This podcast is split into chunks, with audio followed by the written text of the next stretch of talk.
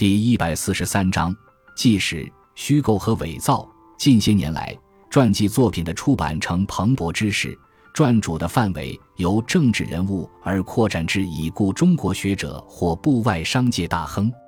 这个趋势大致反映了时代风尚的转变，表明知识分子逐渐接受了边缘化的角色定位，而公众也选择了务实的价值取向。作为学界中人，我对学者传记比较感兴趣。我认为，通过个案描述和剖析来总结百年中国的学术历程，继承其精神遗产，无疑是一项有意义的工作。然而，凡是立志做这项工作的人，应该具备起码的严肃态度，便是要力求真实。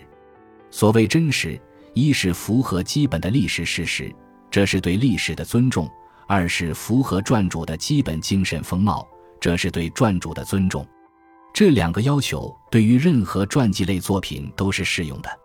当然，对于不同类别的传记作品，真实性的要求有所不同。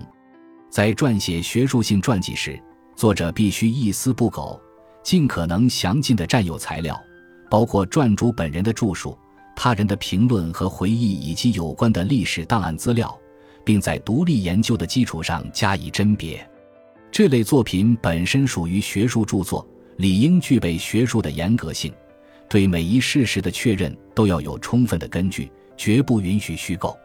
与学术性传记有别的是文学性传记。其中又有不同的类别，一类是回忆录，作者必是与传主有过实际接触的人，其核心内容当是此种接触的实录和回忆，由之而可旁及所闻所感。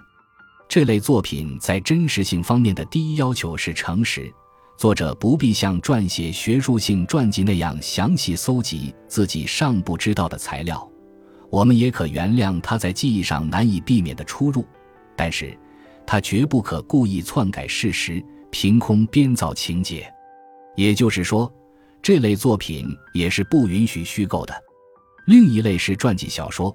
作为小说，文学虚构对于它不但是允许的，而且是不可缺少的。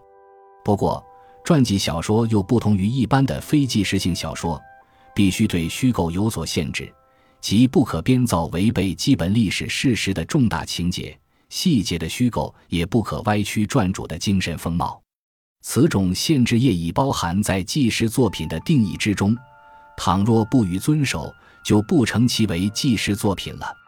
在前些年的领袖传记中，在近些年以学者为对象的回忆录中，均出现过任意编造之作。令人诧异的是，颇有一些人以文学的理由为这类作品辩护，强调人物传记属于文学作品。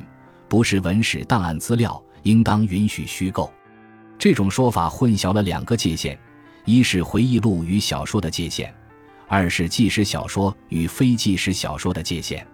我认为，如果自命纪实作品却在其中任意虚构，这样的虚构便理应被视同伪造，这是纪实作品创作中不可不变的一个原则问题。感谢您的收听，本集已经播讲完毕。喜欢请订阅专辑，关注主播主页，更多精彩内容等着你。